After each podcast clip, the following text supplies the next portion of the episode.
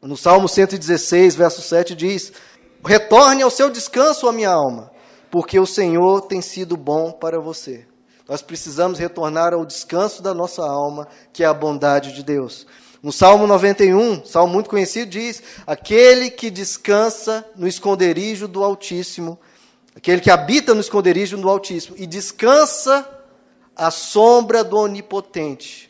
Onde nós vamos encontrar descanso para nossas almas? Em Jesus. Aonde vamos encontrar um sábado para nossas almas? A sombra do Todo-Poderoso, a sombra do Onipotente. No Salmo 37, abra comigo, queridos, por favor, verso 5. Entrega teu caminho ao Senhor, confia nele. Olha, queridos, o que você tem que fazer para ter esse descanso. Entregue o teu caminho ao Senhor, confia nele e ele agirá. Ele deixará claro como a alvorada que você é justo e como o sol do meu dia que você é inocente. Olha o verso 7. Descanse. Olha o sábado. Descanse no Senhor. Essa palavra descanso que está escrito é sábado. Descanse no Senhor e aguarde por Ele com paciência. Não se aborreça, não se aborreça, queridos, com o sucesso dos outros, não olhe para os outros, nem com aqueles que maquinam o mal. Descanse no Senhor e aguarde por Ele com paciência. Então, Jesus, queridos, é o descanso para nossas almas. O Evangelho é o descanso para nossas almas. Deus é o descanso para nossas almas.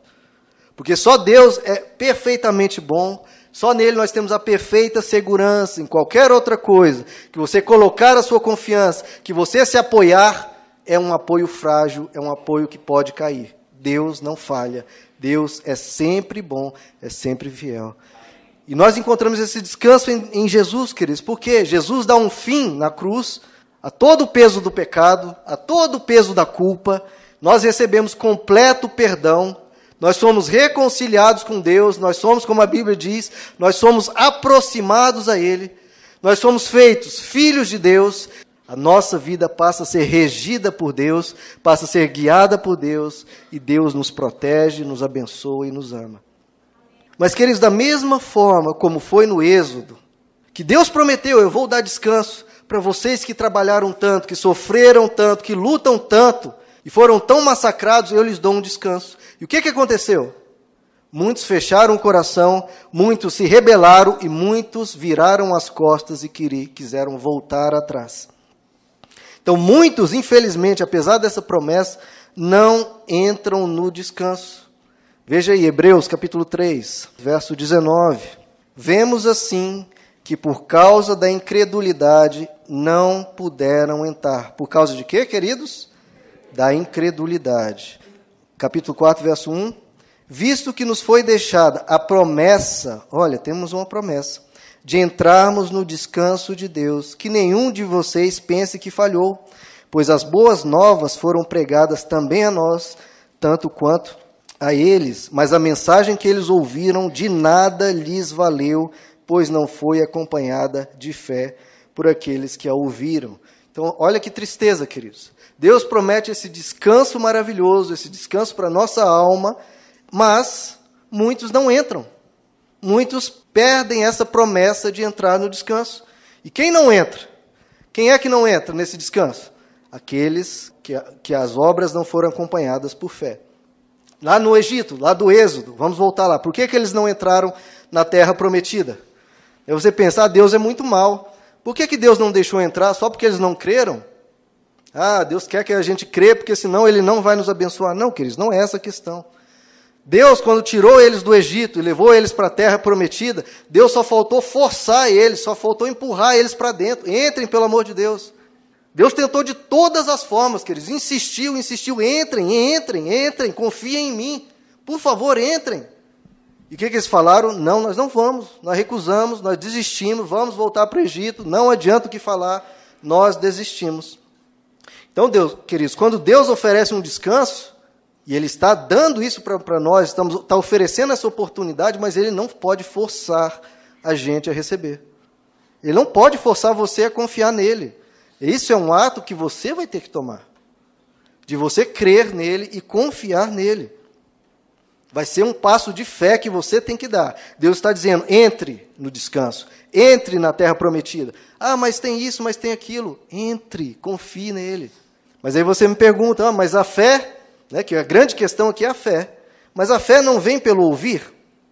Né, a fé não tem, só não vem pelo ouvir? Basta eu ouvir que eu vou ter fé. Queridos, é claro que a fé vem pelo ouvir.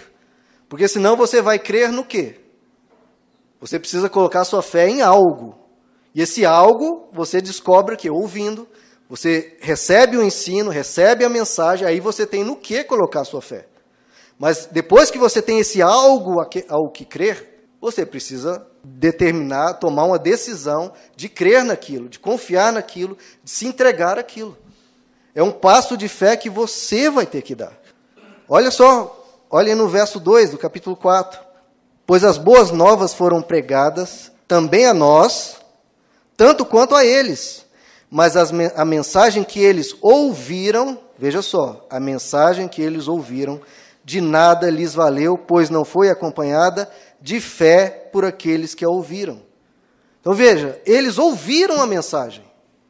A fé vem pelo ouvir, claro, porque você precisa ouvir o que você vai crer. Mas apenas ouvir não adianta, porque alguns ouviram e não creram. Porque existe um passo que você vai ter que dar.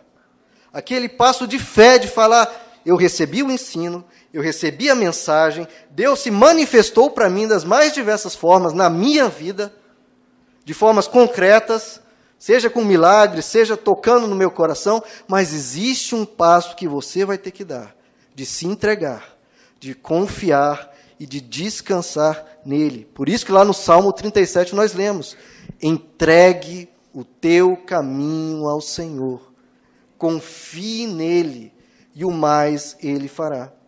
E queridos, a tristeza é, se você não crê, se você não dá esse passo de fé, se você ouvindo a mensagem não fala, eu vou colocar em prática isso. Eu vou, porque está sendo ensinado, eu preciso colocar em prática, eu vou crer nisso. Se você não crê, o que, que acontece? Olha no verso 1, capítulo 4. Olha que tristeza, querido visto que nos foi deixada essa promessa de encontrarmos descanso, de encontrarmos sábado de Deus, que nenhum de vocês pense que tenha falhado.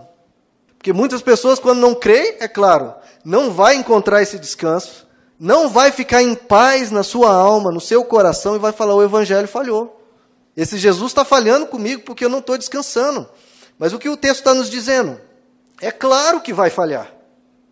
Se você não crer, se você não se entregar a Deus, é claro que vai falhar. Por quê? Se a pessoa não descansa em Deus, ela não entra no descanso. É simples assim. Se você crê, você entra no descanso. É basicamente o que ele está dizendo. Se você não descansa em Deus, você não entra no descanso. Só tem como entrar no descanso se você descansar em Deus. Para descansar, você vai ter que descansar em Deus. Senão, vai ser como disse aqui: você vai pensar que falhou. Vai pensar que não funcionou, que aquilo não deu certo. É por isso que Deus diz, e nós lemos diversos versos, Deus dizendo: Eu juro que se vocês não crerem, vocês não entrarão no meu descanso. É Deus jurando, vocês não vão entrar. Isso é o que? É Deus fazendo uma ameaça. Ah, se vocês não crer, vocês vão ver o que eu vou fazer. É uma ameaça? Não, é uma constatação. Deus está afirmando um fato: se vocês não descansarem em mim, se a alma de vocês não firmar nessa rocha, vocês não vão encontrar descanso. Vocês vão ficar com medo, vão ficar desesperados, porque lá fora, em todo lugar que a gente caminha, tem gigantes, tem cidades fortificadas, tem maldade, tem todo tipo de coisa ruim. Agora é uma decisão minha e sua: descansar em Deus ou olhar para os problemas. Ou você olha para Jesus e anda sobre as águas no meio da tempestade, ou você tira os olhos de Jesus, olha para a tempestade, e aí Deus diz: Eu juro, vocês não vão descansar, vocês vão afundar. Isso não é uma ameaça, é uma constatação. Vocês não estão descansando em mim e vocês não vão poder desfrutar de tudo que o Evangelho tem para você e para mim. Por isso que ele fala, olha, repete três vezes nesses versos que nós lemos: se vocês ouvirem a voz de Deus, não endureçam o seu coração. Deus está desesperadamente falando, por favor, vocês estão ouvindo a minha voz, não endureçam o seu coração, não endureçam. E quem é que entra no descanso? Estamos falando de quem não entra. Aquele que não descansa em Deus não entra no descanso. Agora, quem entra? Olha no verso 3 de Hebreus 4. Ah, deixa eu só é, ler novamente o verso 2. Pois as boas novas foram pregadas também a eles, tanto quanto a, a nós, tanto quanto a eles, mas a mensagem que eles ouviram de nada lhes valeu, pois não foi acompanhada de fé. Então eu falo aqui para vocês, queridos, a mensagem que vocês ouvem todo domingo, de nada vale. É a própria Bíblia dizendo, não serve para nada. Serve para nada, queridos, se não for acompanhada de fé. De nada vai valer essa, esse ensino se você não descansar nesse ensino.